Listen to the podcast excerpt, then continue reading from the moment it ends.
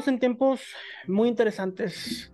Sabemos que a lo largo de la historia han habido guerras, han habido pestes, han habido acontecimientos eh, en un nivel mundial, el cual en el pasado ha llevado a las personas a pensar, ¿estaremos eh, viviendo los eventos eh, del apocalipsis? ¿Acaso estaremos viviendo los fines de los tiempos? Y la verdad es que muchas de esas ocasiones puede que sea un patrón el cual está plasmado en los libros, en las palabras de las escrituras, en, la Biblia, en este libro precioso que el Eterno nos ha regalado para mostrarnos su verdad. Y, y puede, ser, puede ser que sea un patrón de eventos los cuales suceden eh, a lo largo de la historia como lo hemos visto en otras profecías y nos revelan y nos apuntan a la eventualmente eh, última batalla o última eh, conclusión de esta era en la cual estamos viviendo. Eh, claramente en el Talmud los rabinos dicen que habrán eh, seis mil años de la humanidad, lo cual es, nos vemos escritos o plasmados o en un nivel sod oculto desde el libro de Bereshit, en el cual en el primer verso, Bereshit para Elohim et Hashamayim vet Haaretz, se encuentra con seis letras Aleph, las cuales aluden al los seis eh, milenios o seis mil años de la humanidad. Y una séptima letra, Aleph, alude al año eh, o al reino mesiánico, al milenio, un reino de mil años que es un Shabbat eh, de mil años, con el Mesías reinando en este mundo, como el rey ungido de Israel. Recordemos que Mesías viene del hebreo Mashiach, Cristos del griego Cristos, Cristo del griego Cristos, lo cual significa ungido, es la misma palabra y es eventualmente lo que estamos esperando, este rey ungido de Israel que va a restablecer el reino de Dios en la tierra. Antes de que subiera Yeshua a los cielos, ¿qué le preguntan los discípulos? ¿Restablecerás el reino de Dios en, en esta tierra? La pregunta es, ¿vas a volver tú a establecer eh, el reino eh, con la expectativa de ese Mesías triunfal, eh, mesiánico, el cual ellos venían, veían viendo dentro de las profecías eh, Zacarías, Ezequiel, todas las profecías de los Nebim, de los grandes profetas del, del, Viejo Testamento, o mejor dicho, de la Tanaj, eh, es la expectativa mesiánica que debe de tener cada creyente, eh, el establecimiento de este reino en la tierra. Ahora, entonces, como les mencionaba, en el Talmud dice que serán seis mil años. Son dos mil años de caos desde Adán hasta Abraham, con Abraham y el Brit Milá y la circuncisión comienzan los dos mil años de la Torah, lo cual es hasta la venida del Mesías eh, concluyen hace casi dos mil años y, en el cual inicia la época del Mashiach, donde el conocimiento del Mesías se inunda la tierra, ya sea por medios y por fuentes las cuales no podemos comprender, pero al fin y al cabo esta noción de un Cristo se, eh, se hizo global y todo el mundo sabe que existe un Cristo, un rey eh, de Israel que regresará. Entonces, lo crean o no, la noción del Cristo o del Mesías ungido está en un nivel mundial y es la expectativa que debemos de tener como, como creyentes, el regreso del santo Mesías. Entonces, como introducción a todo esto, eh, vemos que es necesario poder entender las escrituras, leer, escudriñarlas, para que el Eterno revele qué es lo que va a suceder.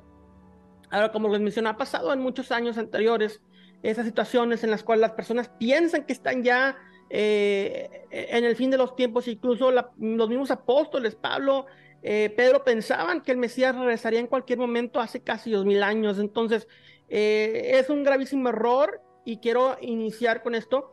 Decir que estamos viendo los últimos tiempos o con certeza decirlo cuando en el pasado hemos cometido muchos errores y generaciones pasadas han vivido lo mismo que nosotros.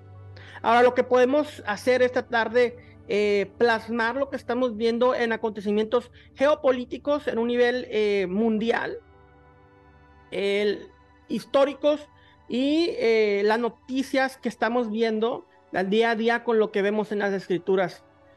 Podemos tratar de ver qué es lo que está sucediendo y a dónde probablemente nos va a llevar. Más, más ninguno de nosotros tiene certeza segura porque nadie conoce el día ni la hora, sino solamente el Señor. Entonces, quiero dejar esto bien claro desde la introducción. No estoy diciendo que estemos en el fin de los tiempos, pero sí estoy diciendo que estemos alertas porque es probable que pueda, pueda esto escalar a la guerra de Gog y Magog, a la era de los, del fin de los tiempos. Y es lo que voy a, vamos a analizar ahorita, porque esta guerra de Gog y Magog, como les menciono, en cuanto a los 6.000 años de la, desde Adán hasta ahorita, esta guerra de Gog y Magog es la última guerra en la cual, en la cual el Mesías eh, regresa para salvar a quién? A Israel, a su pueblo. Entonces, todos ustedes que piensan que la iglesia ha eh, reemplazado a Israel caben en un gravísimo error e ignoran por completo lo que está plasmado en las profecías por aún cumplirse.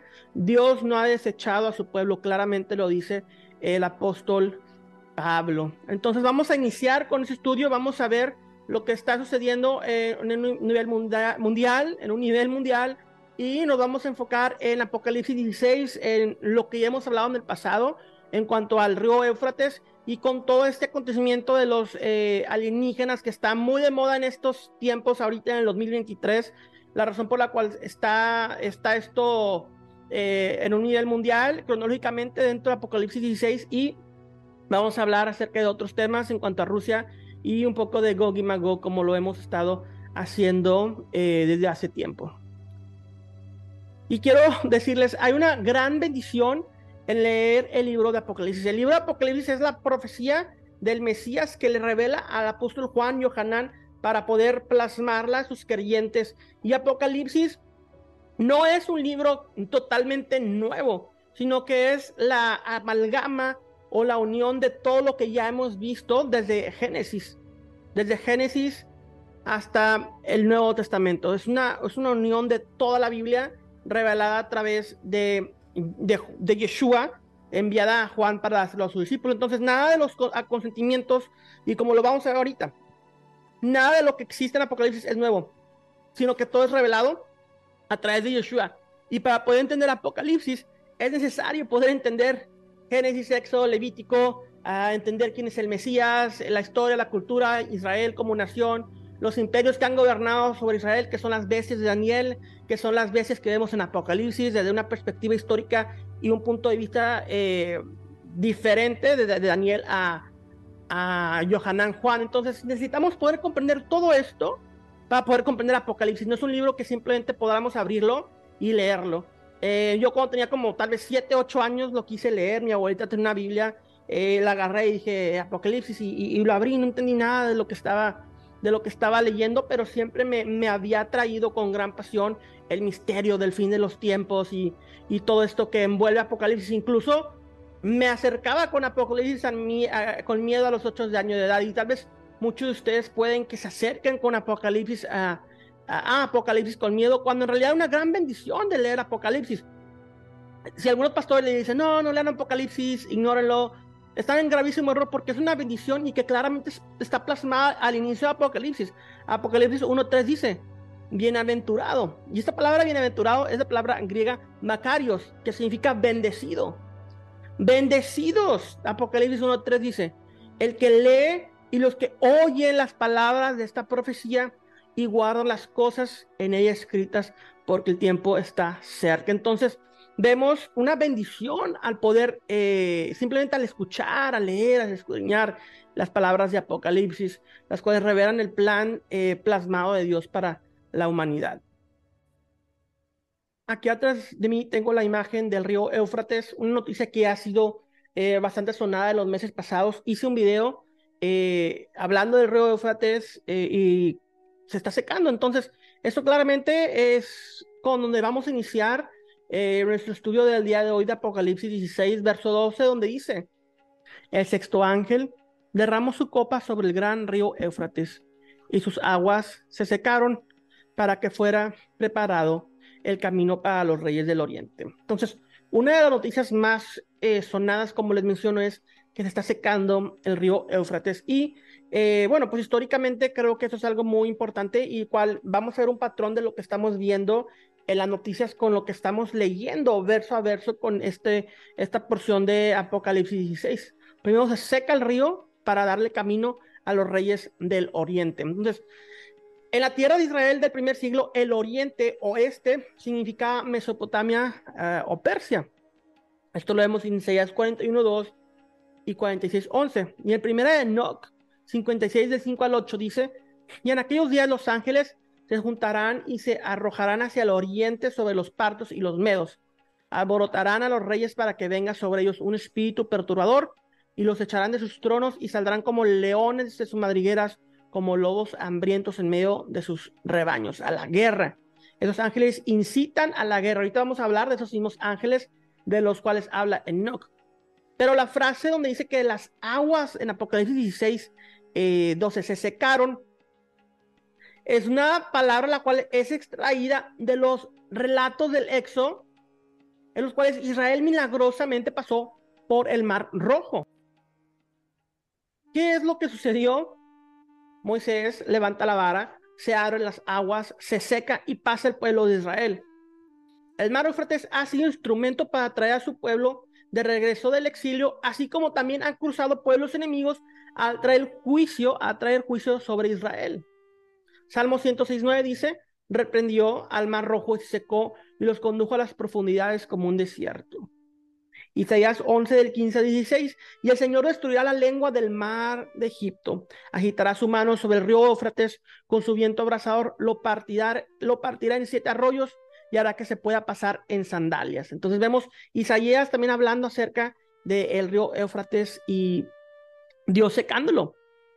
Isaías 11, 16, y habrá una calzada desde Asiria para el remanente que quede de su pueblo, así como lo hubo para Israel el día que subieron de la tierra de Egipto. Entonces hay una similitud entre secar el río Éufrates y secar o abrir el mar de Egipto para que Israel pasara eh, por el desierto. Ahora, ahora eh, en estos postreros días se secará, que significa que permitirá acceso, y no necesariamente tanto literal, aunque probablemente en un sentido literal, pero más en un sentido de guerra, permitirá acceso para que se inicie o se detone la guerra que vamos a, a, ver eh, después de este acontecimiento, un llamamiento espiritual, un despertar para decir, hey, se está secando el Éufrates, ¿qué dicen las profecías de la Tanaj? Estén alertas para la batalla porque viene juicio para el pueblo. El versículo 13 continúa y dice, y vi salir de la boca del dragón, de la boca de la bestia y de la boca del falso profeta a tres espíritus inmundos semejantes a ranas. Entonces, obviamente el dragón es el más sencillo de identificar, eh, que fue Apocalipsis 12, 9, y, fue lanzado afuera el gran dragón, la serpiente antigua, el diablo, que es llamado Hasatán. Claramente esto lo vemos de Génesis, la serpiente que incita a Eva a desobedecer a Dios, es la misma serpiente o ese espíritu inmundo que nos incita a nosotros a obedecer al Señor en estos días. Ahora, en cuanto al término dragón, eh, el término dragón es un término mucho más antiguo que la palabra eh, dinosaurio. La palabra dinosaurio es una palabra moderna eh, relativamente con la palabra antiguamente usada como dragón. Y claramente vemos estos Hatanaim Hagedolim o estos grandes reptiles, los cuales fueron creados desde el Génesis capítulo 1, verso 21 lo cuales conocemos ahora como dinosaurios, pero en la antigüedad eran llamados eh, dragones que echaban fuego. Claramente tenemos ahorita animales marinos eléctricos. Eh, en un futuro tal vez haga un estudio acerca de todo este concepto de los dragones, dinosaurios y, animales reptiles eh, enormes que vemos, vemos a través de las escrituras. Pero eso es para otro tema, pero sí dejemos plasmado que este concepto de dragón, bestia, perdón, dragón y serpiente eh, se está refiriendo eh, a Satanás, que es lo que, lo que vemos aquí plasmado en Apocalipsis 12:13. Y Apocalipsis 12:13 también habla de la bestia. La bestia eh, es un imperio, cuando vemos en Daniel que las bestias que vio Daniel son imperios que han gobernado sobre la tierra de Israel. La, la diferencia, si ven en cronología de lo que ve Daniel a lo que ve el apóstol Juan, es que Daniel los está viendo del pasado a futuro y Juan los está viendo de futuro a pasado. Entonces es la, diferencia en el orden de las veces que ve Daniel y Juan, pero a la vez sí son imperios los cuales están gobernando eh, o han gobernado sobre Israel o ejercen influencia sobre Israel. Babilonia, Medo-Persas, Grecia, Roma, Egipto, antes de eh, Babilonia, etc. Entonces, estos vienen siendo eh, las bestias, esos grandes imperios poderosos que influyen o gobiernan sobre Israel. Claramente, ahorita hay una, una bestia la cual está influyendo en Daniel, influyendo sobre Israel.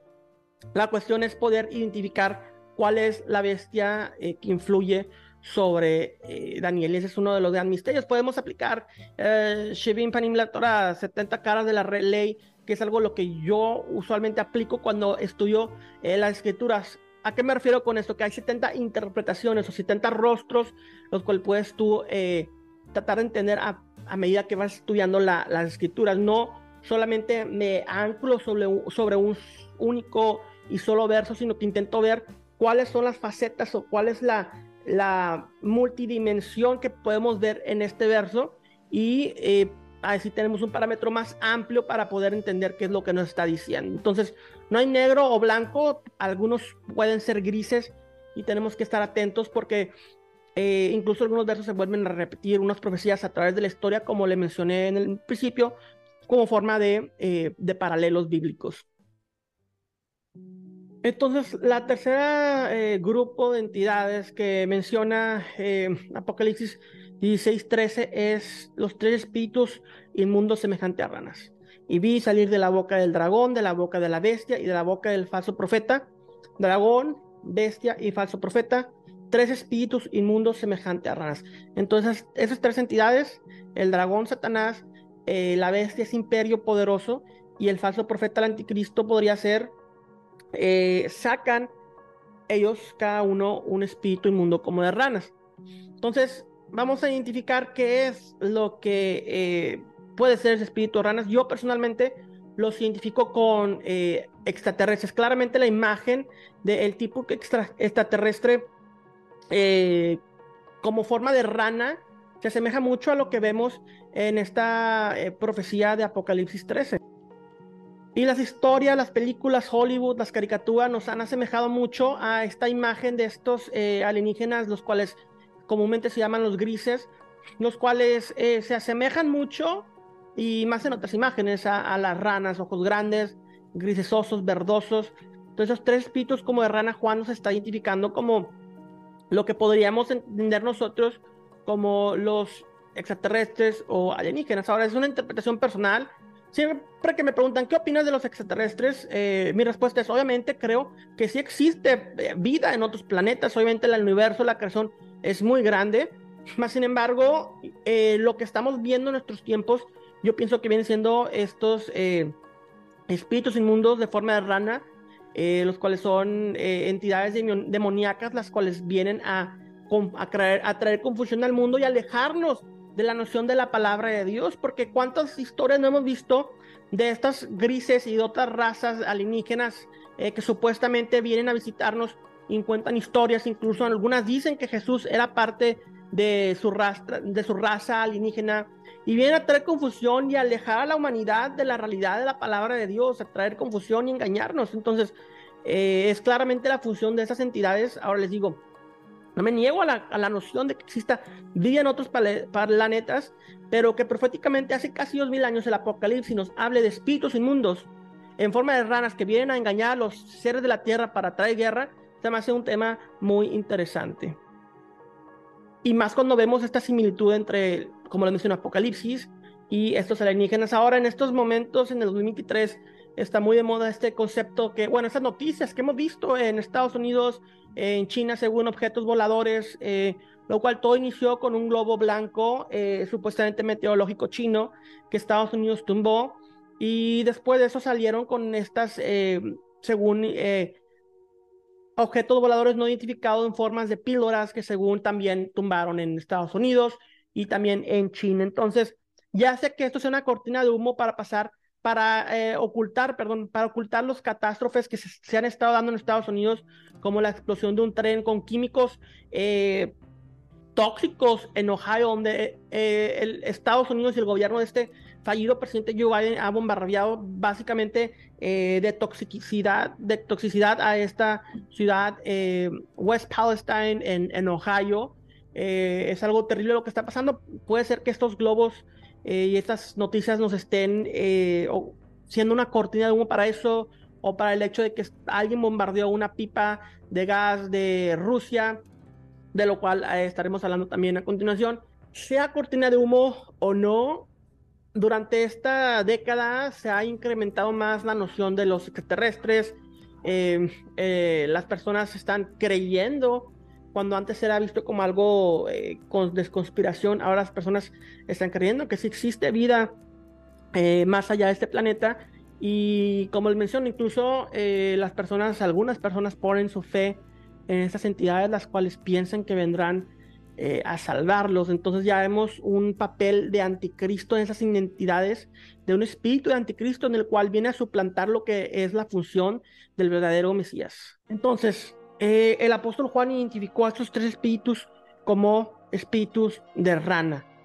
Esto lo vemos en Apocalipsis 16, 13. A tres espíritus inmundos semejantes a ranas. Es la forma en que eh, Juan Yohanan pudo identificar a estos espíritus inmundos dentro de su visión eh, profética, lo cual les menciono, probablemente sean los alnígenas. Pero vamos a plasmar eh, a Juan y Apocalipsis bíblicamente y tratar de entender qué es la, la historia que nos está comentando. Entonces, en el versículo anterior vimos que se secó el río Eufrates, ¿verdad? Y esto se asemeja a el mar rojo que se seca, se abre, se seca para que pase Israel, como vimos en los Salmos y en varios textos de la Tanaj, Viejo Testamento. Entonces, ahora ve espíritus como de ranas. Si estamos pensando céntricamente en Israel, en la historia de Israel, que es lo que, que es la forma en la, que, la que Biblia funciona, ¿qué es lo que inmediatamente nos lleva? Nos lleva hacia las plagas del Éxodo. ¿Qué es lo que vemos en las plagas del Éxodo? Donde dice en Éxodo 8 del 1 al 15 que el Eterno mandó plagas a los egipcios, plagas a los egipcios de, de ranas, entre otras plagas. Entonces, una de las plagas fue de ranas y es lo que está viendo aquí Juan, unos tres espíritus inmundos como de ranas. Ahora recordemos que todas las plagas que mandó, que mandó el Eterno por medio de Moisés son plagas las cuales vienen a mostrarles a Egipto que sus ídolos son falsos ídolos. Y al momento que Moisés manda esas plagas, se demuestra el poder y la autoridad de Dios sobre la creación. La última plaga, la muerte del primogénito, eh, eh, es la muerte de la deidad del faraón, quien era creído que era un dios. Entonces, las plagas vienen a derrotar a los falsos ídolos de las naciones. Y claramente es parte de lo que estamos viendo aquí en el libro de Revelación, Apocalipsis. Entonces, esas, plagas nos, eh, nos llevan hacia el Éxodo. ¿Por qué? Porque encontramos más plagas durante el Apocalipsis. Y cualquier persona que ha leído Éxodo y el Apocalipsis puede conectarlo directamente. El agua que se convierte en sangre o el agua en sangre de la plaga de Éxodo 7.19 se encuentra en Apocalipsis 16, de verso 3 a 7. Las ranas, como ya les mencioné, Éxodo 8 del 1 al 15 y Apocalipsis 16 del 13 al 14, como lo estamos eh, hablando en estos momentos. Las úlceras o llagas de eh, la plaga de Éxodo 9 del 8 al 9 se encuentran en Apocalipsis 16, 2. Granizo, Éxodo 9, 23 al 25, Apocalipsis 8 al 7 y también en el 16 y verso 21. Las langostas de Éxodo 10 del 12 al 13 se encuentran en Apocalipsis 9 del 3 al 4. La oscuridad de Éxodo 10 versos 22 al 23 también se encuentra en Apocalipsis 6, 12, 8 del 12 al 13 16 del 10 al 12.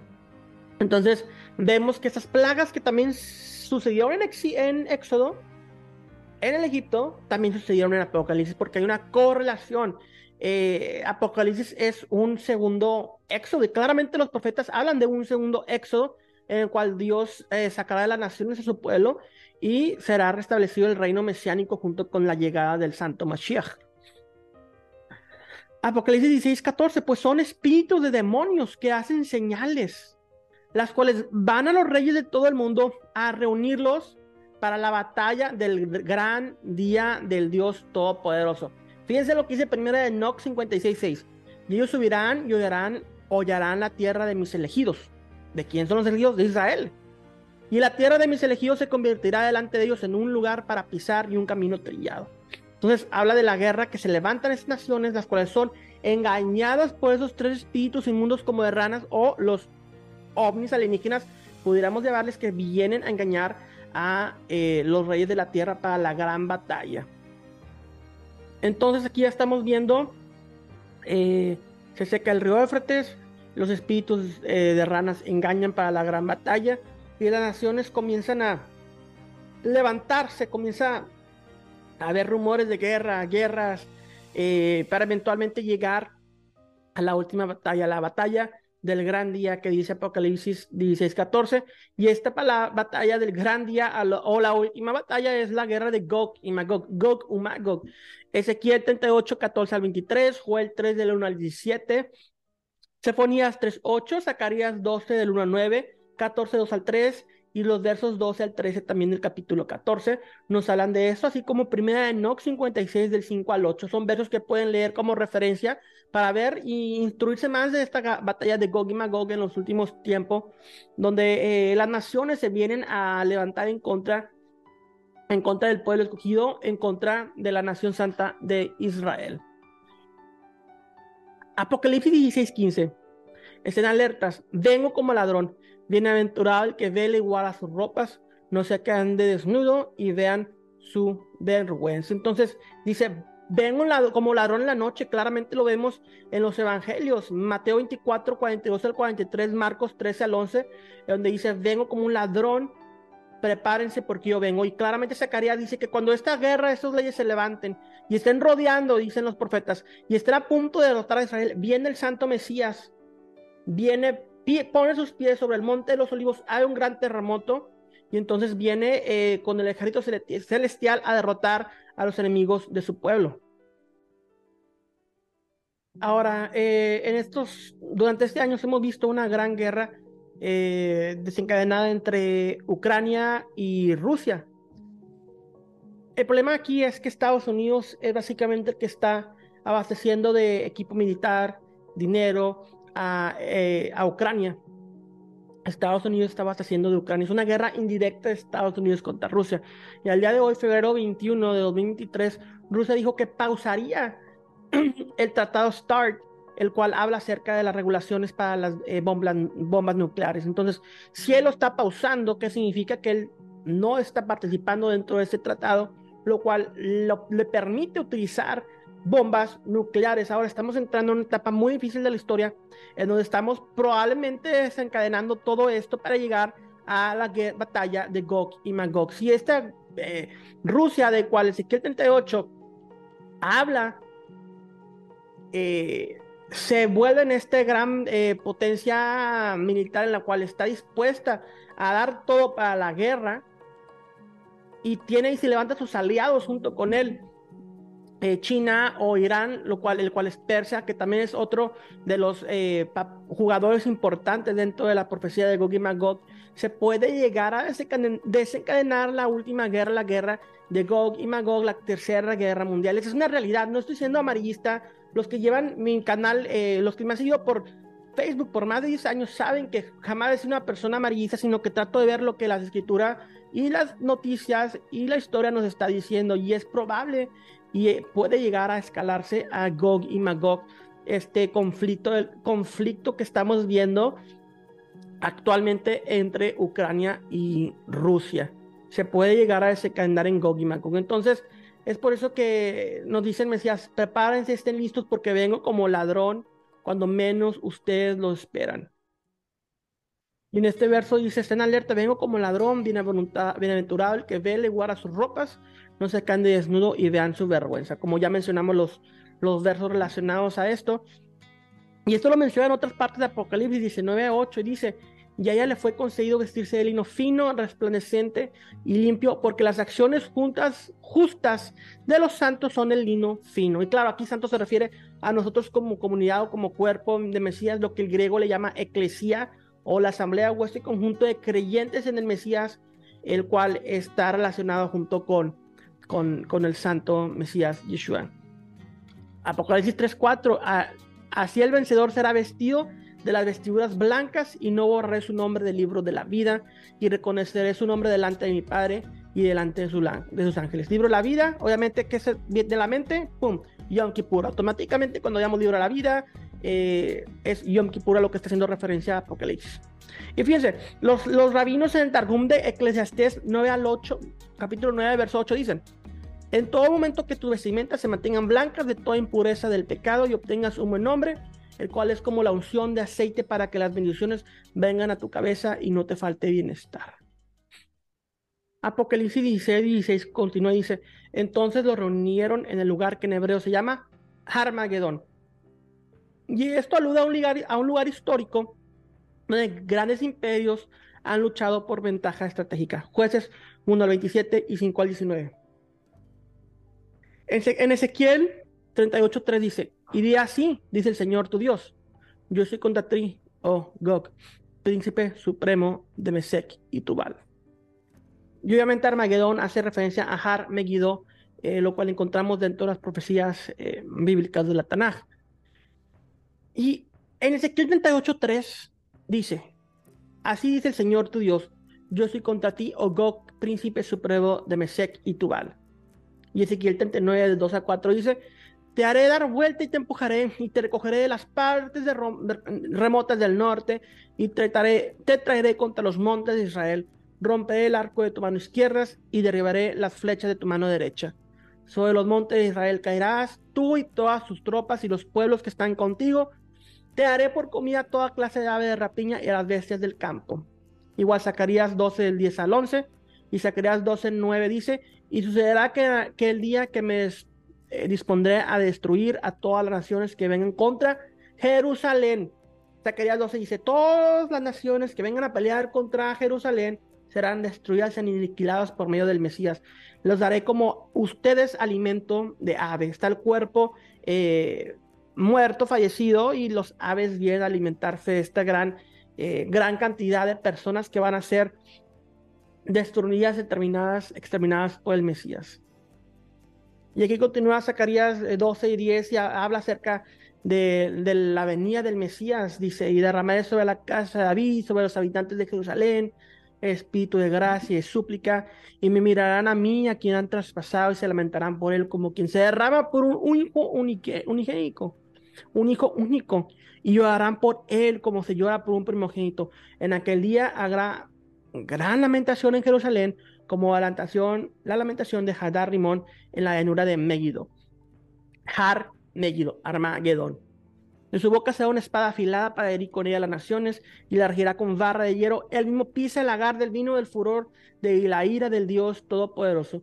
Apocalipsis 19, 15. Entonces, vemos eh, después de que Dios destruye a Israel, que hace referencia a la venida del Mesías, y, Israel lo ve y ve que Él es el ungido de Dios, que Él es el Cristo, que Él es el Mashiach, y lo reconocen y entonces viene la gracia sobre todo el pueblo judío y viene un abrazamiento y un reconocimiento donde se quitó esas vestiduras y ya no es anillo ya no es reconciliación, eh, ya no es la reconciliación de José con sus hermanos, sino ahora la reconciliación de Yeshua con sus hermanos, con el pueblo judío, Ani Yeshua, y se lamentan, ¿cómo pudimos? No pudimos verlo, pero Pablo nos dice que Dios lo cegó temporalmente para que la salvación viniera a nosotros los gentiles. Estamos listos para prepararnos para la guerra de Gog y Magog. Tenemos la armadura de Efesios 6, la cual no es un amuleto, como lo he mencionado, que podamos recitar una y otra vez, sino que es un estilo de vida y un vivir día a día, proclamando, caminando en fe, con la palabra de Dios, predicando el Evangelio. Es un estilo de vida. Estamos preparados con la armadura de Dios para la batalla de Gog y Magog. Espero que lo estemos y si no, aún hay tiempo. Mientras haga vida, hay tiempo. Esperemos la regreso, el pronto regreso de nuestro Mesías, Yeshua. Shalom, shalom.